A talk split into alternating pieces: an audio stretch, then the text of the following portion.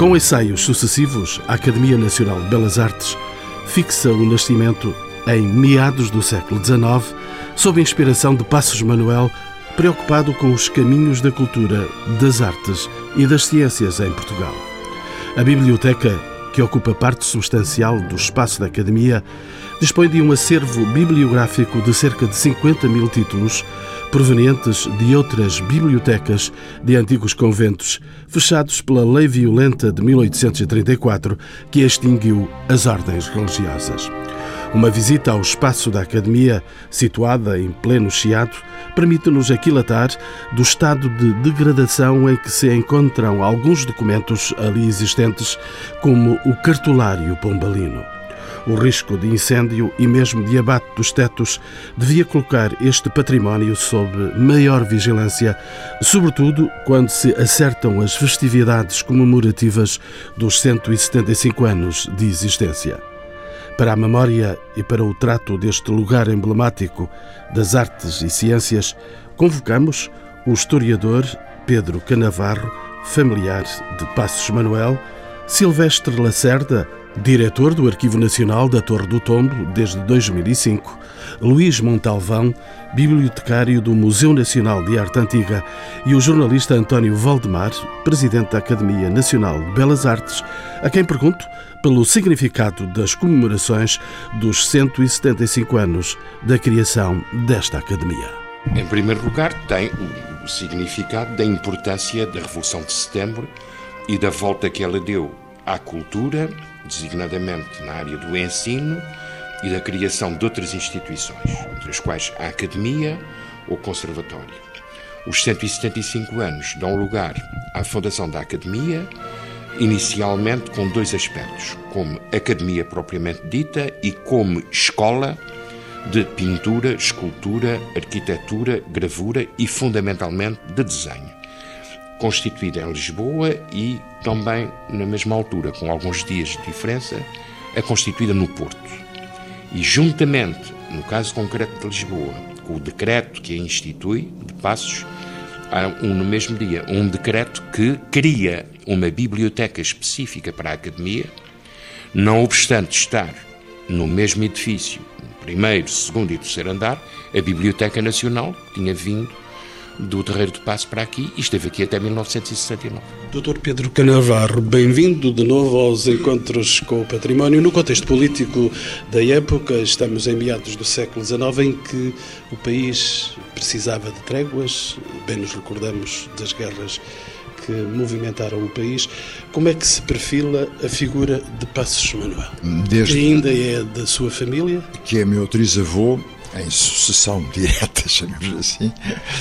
Passos Manuel posiciona-se desde muito cedo juntamente com o irmão, de resto, o irmão tem sido muito afastado, eh, chamemos assim, da informação junto do público, da importância que teve num trabalho muito conjunto com Passos Manuel, eles eram realmente muito íntimos no trabalho, Passos Manuel com uma capacidade de tribuno muito maior do que o irmão, daí ser conhecido por Passos Manuel e não Manuel da Silva Passos, já que era ele que assumia mais a palavra nas cortes e o irmão era mais enfim, o construtor, de, como Código Administrativo. É ele que realmente é o grande responsável pelo Código Administrativo nessa ocasião.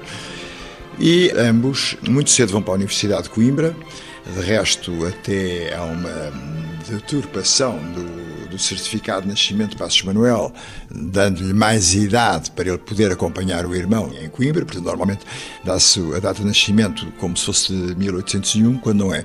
É realmente 1805 o nascimento de Passos Manuel. Simplesmente era necessário, enfim, alterar para que ambos, por uma questão económica, numa família que tinha alguns bens, mas que não vivia com certeza com muitas facilidades, poder tê-los em Coimbra muito jovens, como tal.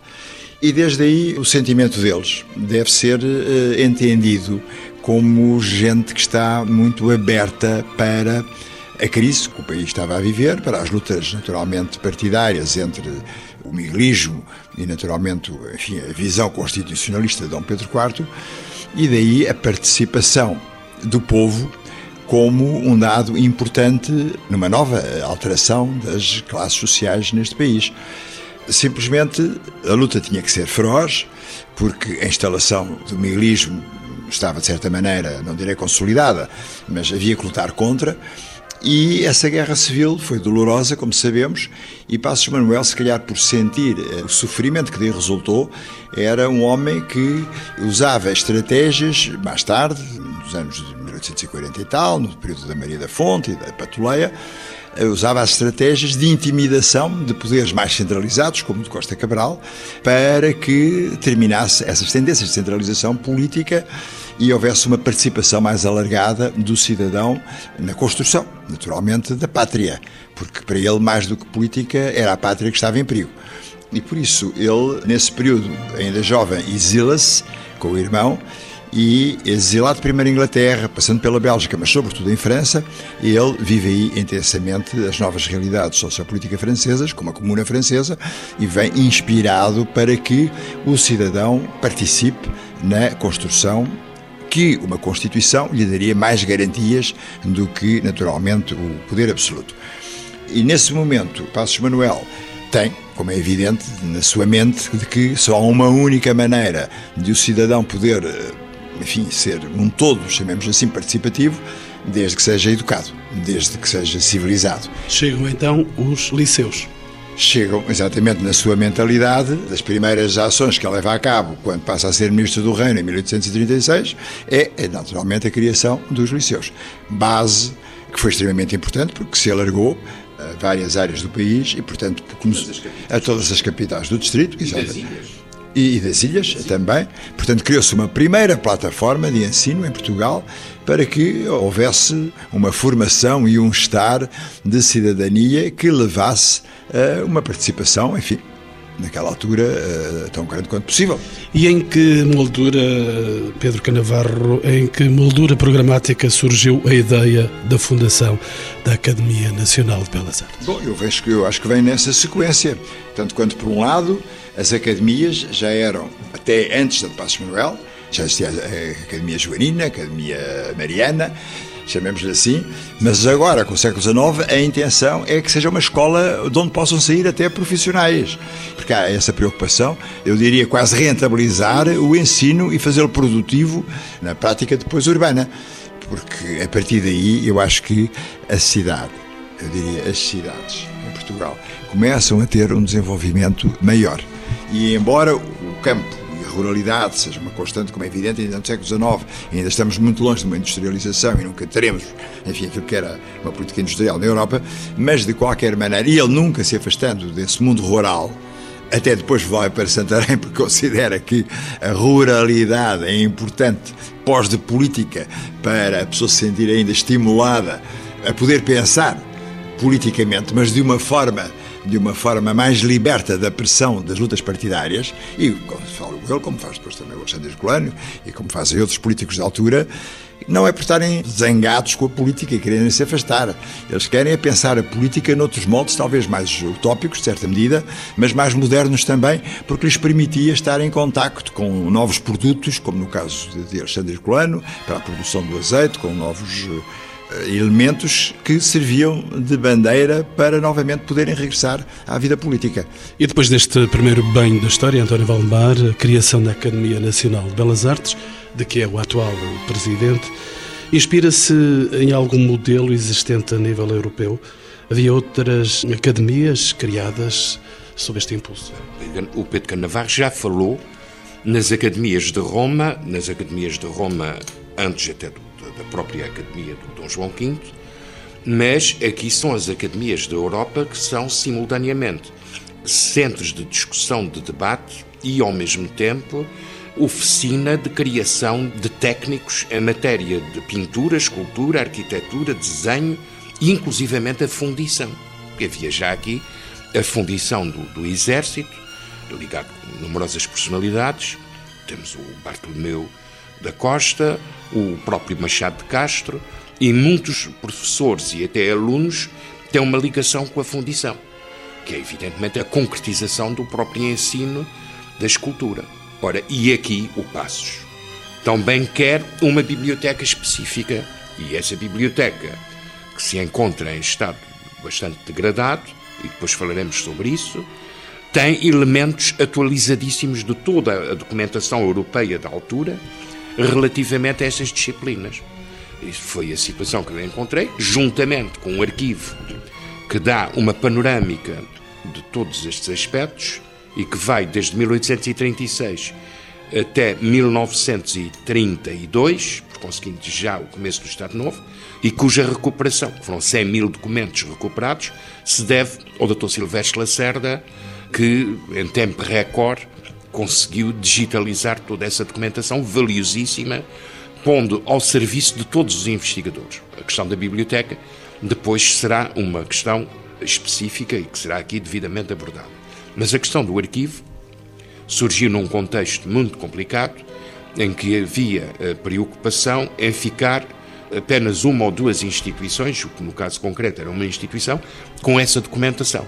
E numa reunião que houve com o secretário de Estado da Cultura, Dr. Ilício Maviel, com todos os diretores gerais, o Dr. Silvestre Lacerda tomou consciência do que é que se estava a passar e 24 horas depois estava aqui, na academia, viu a documentação toda, viu os riscos a que estava sujeita essa documentação e num prazo recorde de três meses foram digitalizados 100 mil documentos.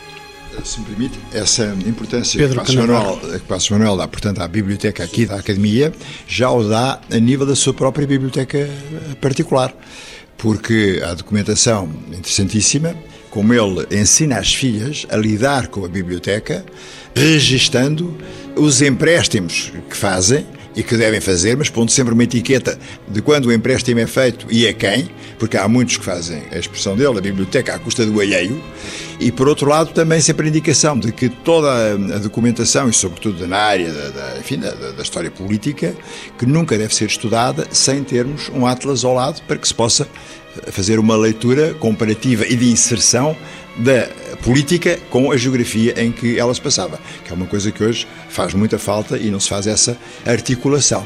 E esses aspectos demonstram também que não era só em teoria e como político que ele se preocupava com essa natureza da construção da academia e da própria biblioteca. Quer dizer, a vida familiar nele é também a exemplificação de todo o seu funcionamento como homem político.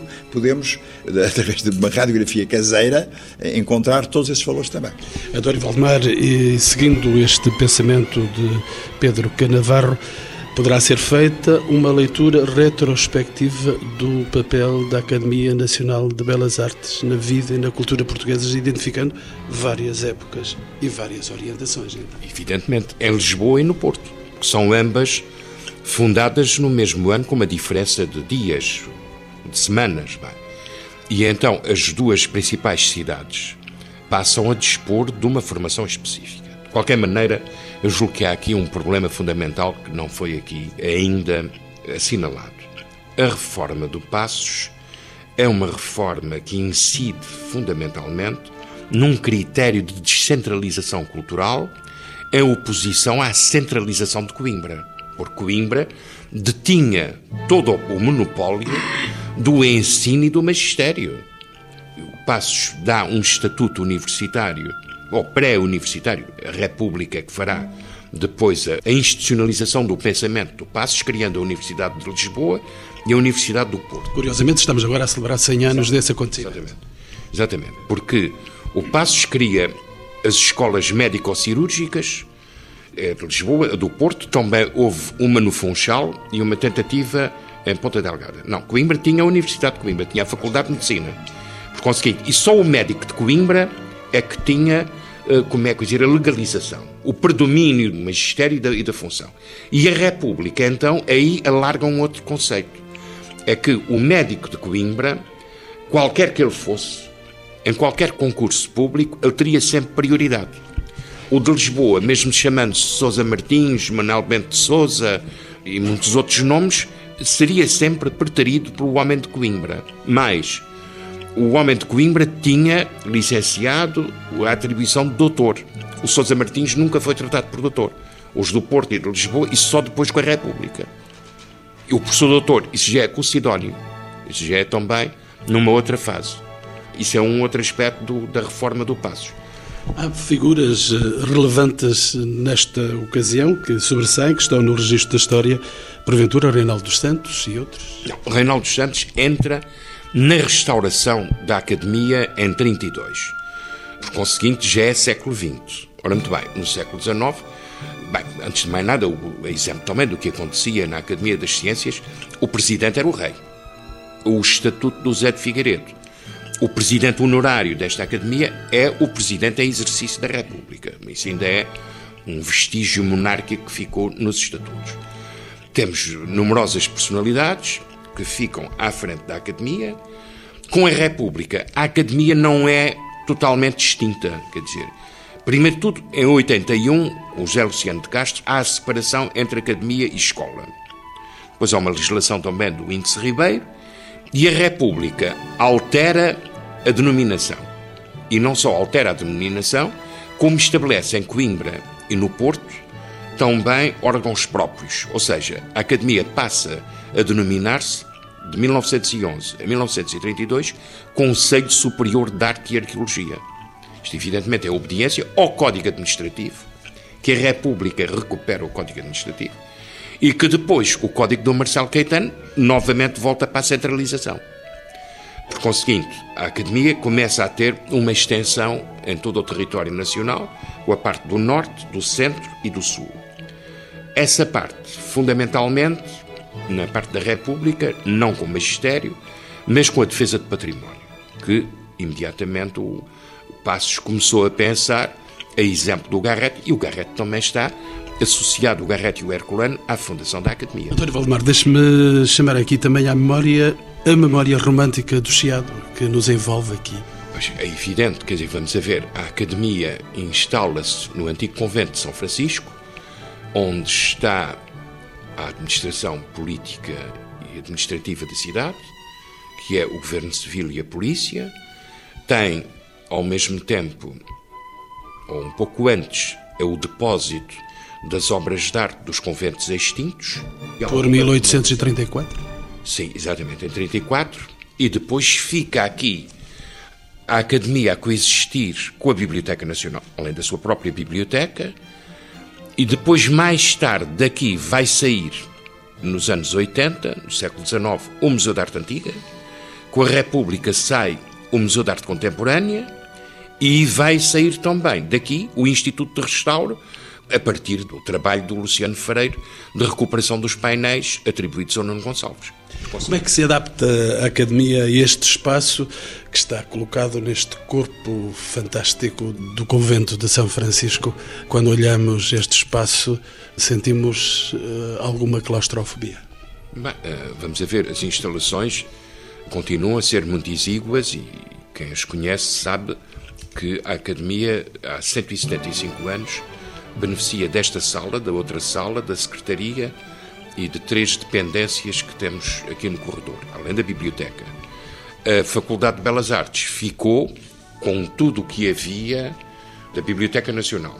O Museu de Arte Contemporânea ficou a ocupar o espaço da antiga Galeria de Pintura, com aquilo que tinha sobrado do que foi para o Museu de Arte Antiga e com uma outra parte dos bolseiros que existia quer na escola, ainda denominada Academia, quer na própria Academia. As comemorações dos 175 anos que marcam ritualmente um ciclo de vida da instituição, de que modo é que têm vindo a ser preparadas, António Valdemar?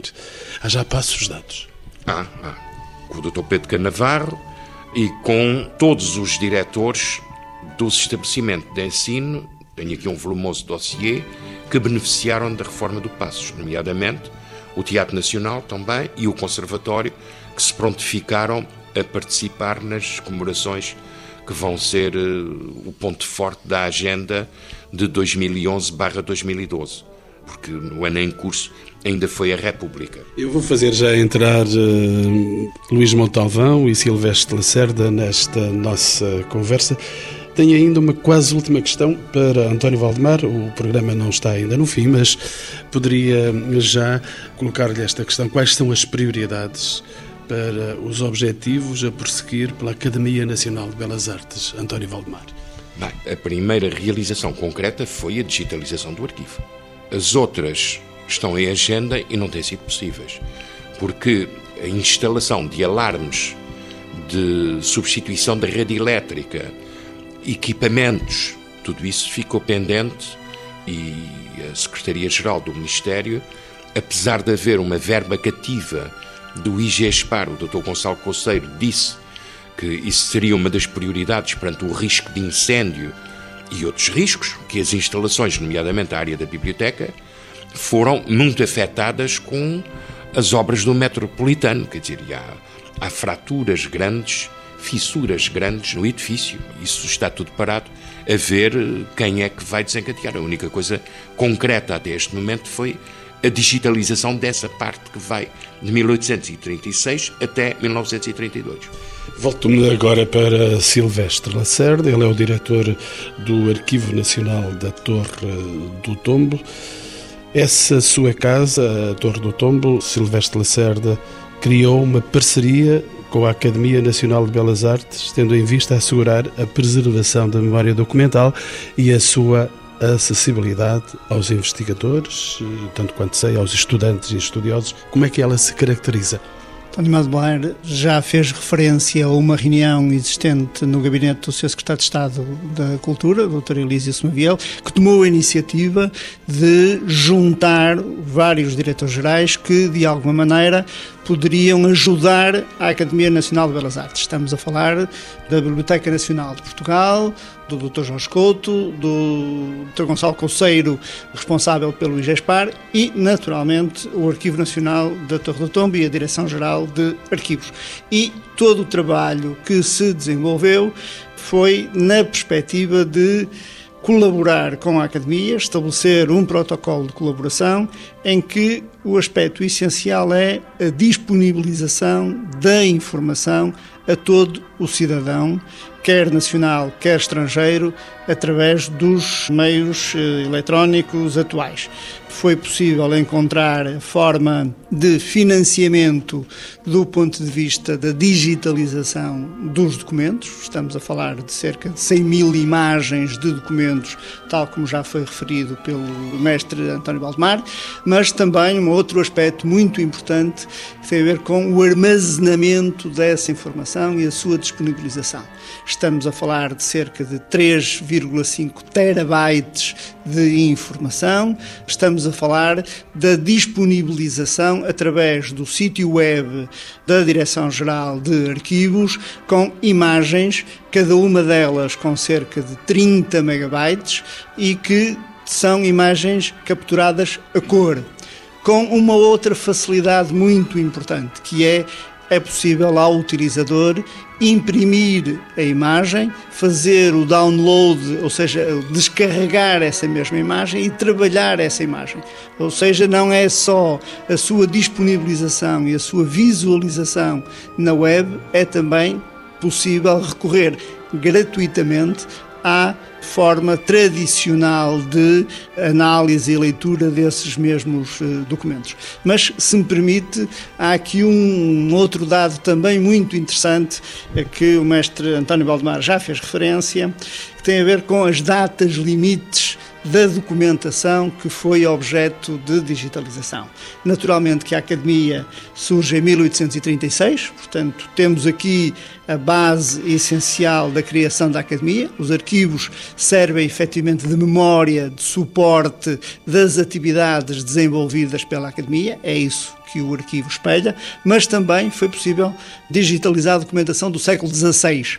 Ou seja, hoje podemos dizer que há documentação de 1557 que existem, os originais aqui na Academia, são meia dúzia de documentos, mas que de outra forma se poderiam perder. E aqui houve toda uma preocupação dessa maneira. Um outro aspecto também importante, porquê 1932? Porque, efetivamente, há uma alteração fundamental do ponto de vista orgânico da Academia e isso também tem implicações do ponto de vista da sua organização enquanto arquivo. Estávamos no início do Estado Novo. Estávamos no início da consolidação da ditadura, uh, portanto, Sim. e da ditadura e da afirmação do fascismo Sim, uh, em Portugal e na Europa, e naturalmente que também tem implicações do ponto de vista daquilo que é a concepção do Estado e que vai trazer uma outra forma de organização da própria Academia. E,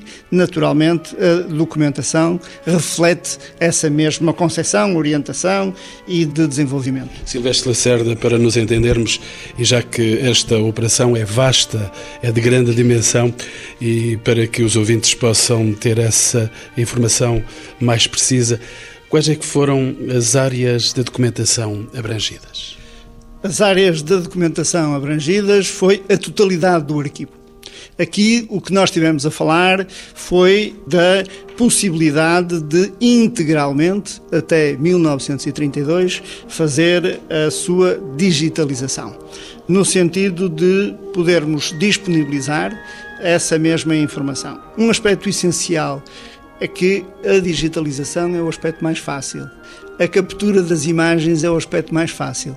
O mais uh, difícil é a organização dos documentos, é a sua classificação, é a sua preparação, a numeração, mais a intervenção de conservação e restauro para que depois a captura das imagens sejam feitas com qualidade.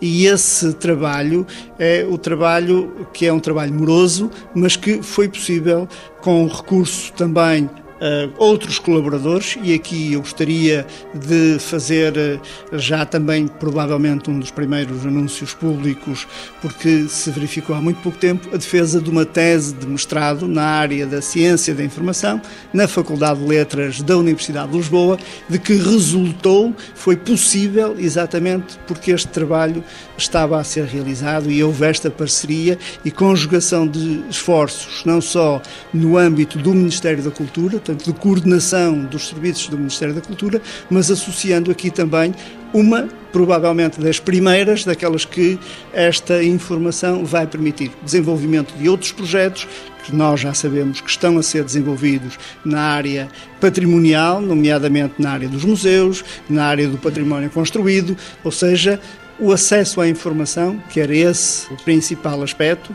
que estava dificultado porque os livros se encontravam em muito mau estado e, portanto, não podiam ser manuseados.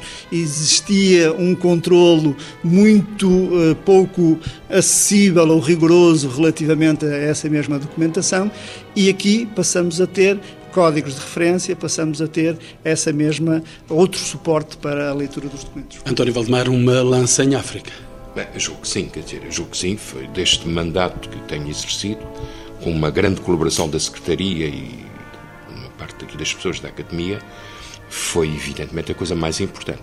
Mas eu acrescentaria o seguinte: a documentação total em matéria de belas artes, defesa de património, política de património, só ficará completa quando também for incluída uma outra parte que em 1881 passou para a Faculdade de Belas Artes, porque eles pediram as matrículas, os livros de registro, atas e propriamente dessa época, e também uma outra parte que se encontra no Museu Nacional de Arte Antiga. Isso então aí tem os primórdios da própria Academia, antes de 36, que o Dr. José de Figueiredo, possivelmente para estudos que estaria a fazer, levou aqui da Academia para o museu. O Dr. José de Figueiredo é académico ainda na monarquia, é membro depois do Conselho Superior de Arte e Arqueologia e é o primeiro presidente da Academia de 32 a 37, depois sucede-lhe o Reinaldo. E o Museu da Arte Antiga possui, então, documentação que também diz respeito aqui à Academia e mais, e antes da própria Academia, quer dizer, os primórdios que dão lugar à reforma do Passos estão no Museu da Arte Antiga e que também, evidentemente, sei que o Dr. Silvestre Lacerda acho que vai também proceder à digitalização desse acervo. Faço então entrar eh, em programa um outro dos nossos convidados. Ele é Luís Montalvão, bibliotecário do Museu Nacional de Arte Antiga. Outra das fontes documentais que está a ser objeto de avaliação é o riquíssimo acervo da Biblioteca da Academia Nacional de Belas Artes o que é que está a ser feito, Dr. Luís Montalvão? Por enquanto, o que se fez foi um diagnóstico técnico da situação, para, no fundo, fazer uma avaliação. E desde já o que se pode dizer é que esta biblioteca é uma espécie de museu das bibliotecas do século XIX. É um espaço muito curioso pela arquitetura, pelo mobiliário da biblioteca, que é original, pelas estantes, que são também originais, Tal como Mafra é o Museu das Bibliotecas do século XVIII, esta é o Museu das Bibliotecas do século XIX. e é, é, muito curiosa. Tem um fundo antigo, anterior a 1800, que será proveniente dos tais conventos extintos ou convento extinto, era uma questão que teria imenso interesse apurar. E depois tem uma, um fundo do século XIX que é destinado ao ensino das belas artes e que é lindíssimo porque encontramos álbuns muito bonitos para desenho de ornato, desenho de arquitetura, livros absolutamente luxuosos, normalmente vindos de França, não é? Vivemos numa época em que a cultura francesa domina completamente, não é? A grande cultura estrangeira em Portugal. E também é uma biblioteca que tem uma belíssima coleção de desenhos e plantas de arquitetura, que é também uma coisa fantástica. E, portanto, isto seria um espaço que se pudesse dinamizar o cartulário Pombalino. Exatamente, o cartulário Pombalino, exatamente. E isto seria um espaço que, se pudesse ser dinamizado, poder-se criar aqui uma biblioteca-museu na zona do Chiado, com grandes tradições culturais. E é uma biblioteca que espelha um bocadinho esta conversa que temos tido aqui do século XIX, eh, todas estas histórias do século XIX, no fundo, estão aqui presentes. E infelizmente a biblioteca está em muito mau estado, pronto, péssimo, o estado péssimo. de conservação do edifício. António Valmar diz que está péssimo. em péssimo estado. Péssimo, em risco e classificado pelos vários, nos vários relatórios, situação de alto risco. Alto risco. O Dr. Montalvão verificou isso e eu tenho aqui os relatórios que foram feitos por técnicos do Ministério da Cultura que é uma coisa verdadeiramente apavorante. E a ausência de obras que permite este Estado? É a ausência de obras e de tratamento da biblioteca. Metro terá sido também um inimigo? Um inimigo poderoso. Desde 1990 deixou de haver bibliotecário. Isso também é uma das coisas muito significativas. O bibliotecário que estava cá não tinha condições, era um homem perturbado mentalmente e contribuiu também para a degradação. A biblioteca, o Dr. Montalvão dirá de sua justiça, reflete também uma outra coisa, uma desorganização em que nós andamos à procura de livros que não aparecem porque estão colocados noutros locais. A parte do catálogo, o Dr. Montalvão falará sobre isso, é o autor de um dos relatórios fundamentais para se poder fazer qualquer coisa. Dr. Luís Montalvão, então quais são, no seu entender, os principais destinatários ou a quem melhor pode aproveitar esta biblioteca? Tendo em conta estes condicionalismos todos em que ela está envolvida? Bem, em primeiro lugar, a comunidade científica, os investigadores, não é? É uma, uma biblioteca, sobretudo, destinada aos investigadores. Mas, se começarmos a tratar as coisas, a organizarmos, a disponibilizar os catálogos na internet e a digitalizar, esse conceito de comunidade científica alarga-se, não é? Deixa de ser para meia dúzia de pessoas que se podem admitir aqui, que se tem confiança, porque a documentação está em mau estado e não se pode deixar manusear muito, se tratarmos as coisas e as digitalizarmos, o conceito de comunidade científica alarga-se para todos os estudantes universitários, não é? Para as pessoas curiosas eh, pela história, não é? E, e o Dr. Silvestre Salacerda sabe disso, que o site do TT Online é consultado por todo tipo de pessoas, não é? Ou os sites que hoje em dia disponibilizam informação online, como o Matriz Net ou o Matriz Pix, são consultados por todo tipo de pessoas, não é? O conceito de comunidade científica alarga-se. Agora, há que resolver problemas muito grandes agora no início, não é? Doutor Silvestre. Já agora, se me permite, só um, um pouco aqui, uh, refletindo sobre a riqueza desta biblioteca e mesmo deste arquivo. Uma das nossas preocupações neste momento é responder também a algumas das solicitações europeias, nomeadamente no âmbito da chamada Biblioteca Digital Europeia, da Europeana, e dos processos de digitalização. A semana passada tive a oportunidade de participar de uma reunião internacional em que se discutia que conteúdos cada país vai ser capaz de levar ao conhecimento dos outros, nomeadamente na construção de um repositório europeu que dê resposta àquilo que é a grande diversidade da cultura europeia. E aqui nós estamos em presença de material particularmente valioso do ponto de vista da arqueologia, do ponto de vista dos museus, da história, da história da arte, ou seja, de um, aquilo que é essencial do ponto de vista da nossa memória e de que maneira é que nós fomos capazes, ao longo do século XIX e ao longo do século XX, refletir sobre a própria memória. Eu acho que esta casa, uma das características importantes é que nos traz a reflexão que foi feita sobre que intervenções fazer, de que maneira cuidar o património, de que forma é que nós organizamos de alguma maneira essa memória. E esse contributo que a Academia Nacional de Belas Artes pode levar à Europeana, pode levar através quer da Direção-Geral de Arquivos, quer da Biblioteca Nacional de Portugal, quer do Instituto dos Museus, é parte essencial e integrante. Doutor Maltalvão. Realmente a, a Europeana depois alarga a utilização dos fundos por toda a Europa, não é? Hoje em dia, quando se disponibilizam as coisas online, não é só para o nosso país, não é para este pequeno quintal onde vivemos, mas para toda uma comunidade internacional. E a internet tem isto, multiplica os utilizadores por 100 e por mil, não é? Reintroduzo na conversa o historiador Pedro Canavarro. Será possível invocar o espírito Passos Manuel numa perspectiva de atualidade para a estratégia de ação da Academia Nacional de Belas Artes? Eu acho que há toda essa possibilidade. Primeiro porque Passos Manuel, conforme constatamos numa análise histórica, não é? desde o período em que ele foi Ministro do Reino até hoje, é uma figura transversal aos diversos governos que a história portuguesa teve, não é? Até hoje. Basta dizer que ainda em 1920 há uma nota, nota de banco, uma nota bancária que tem efígies de Passos Manuel. Portanto, quer dizer, circula a efígie de Passos Manuel nessa altura. Quando se inicia a República, e quando se iniciam quaisquer períodos onde há transformações ideológicas, se procura encontrar esteios dessas filosofias. Os painéis de Colubano, por exemplo, em São Bento também. E, portanto, o Passo Manuel também foi procurado como sendo um dos esteios da República. E hoje em dia, naturalmente, com a cidadania, repare que o Passos Manuel, as suas filhas sendo ainda muito jovens, a lembrança que ele quer dar a uma das suas filhas, Beatriz, que foi Viscondessa de Passos, em dia de aniversário, com uma generosa oferta, como assim está dedicado o livro do seu papá, era o Manual Político do Cidadão.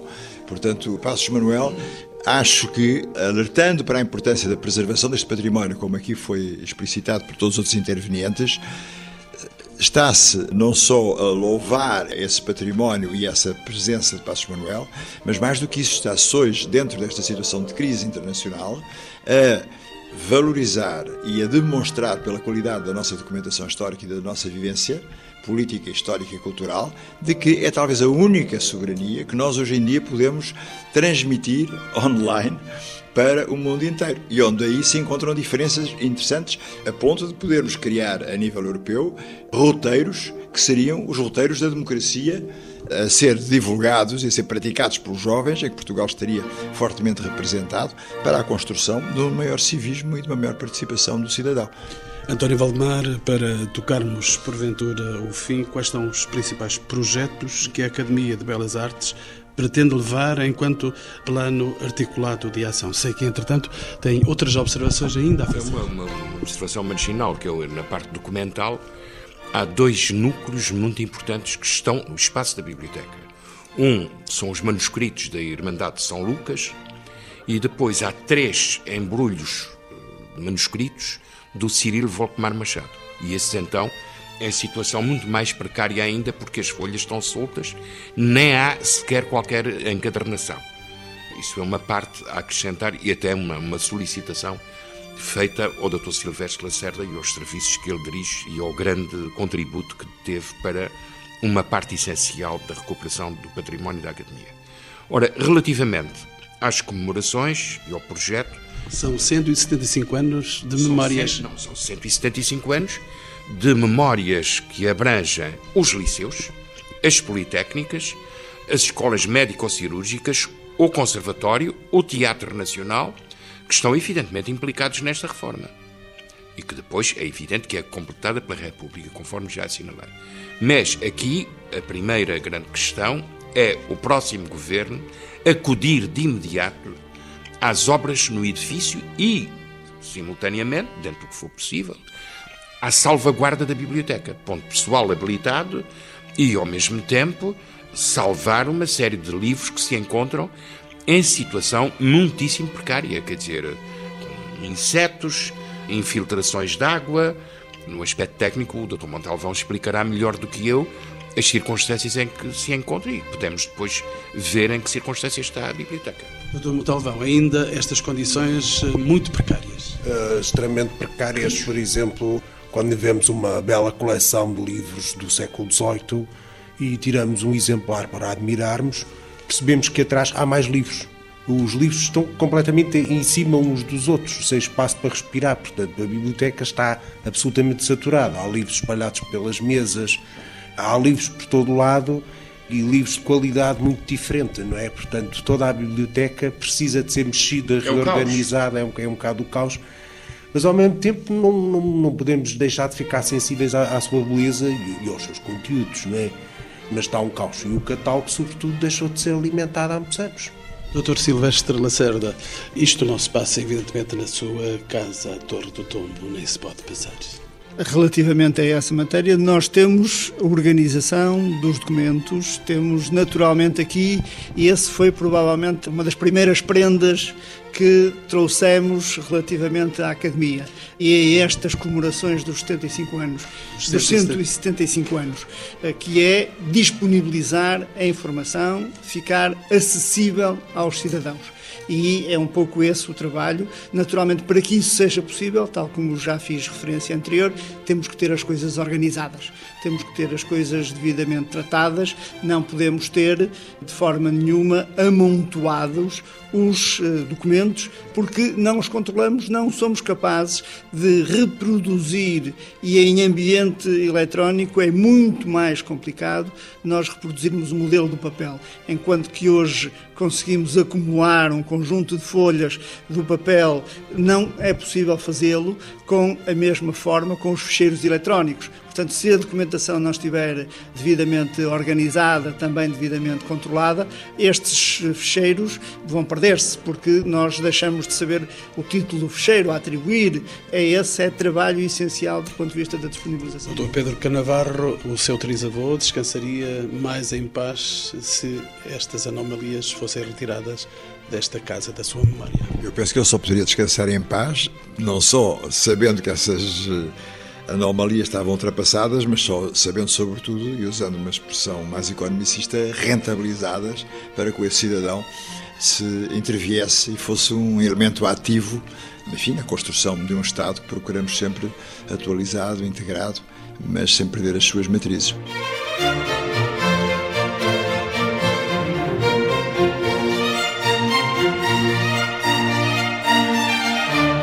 thank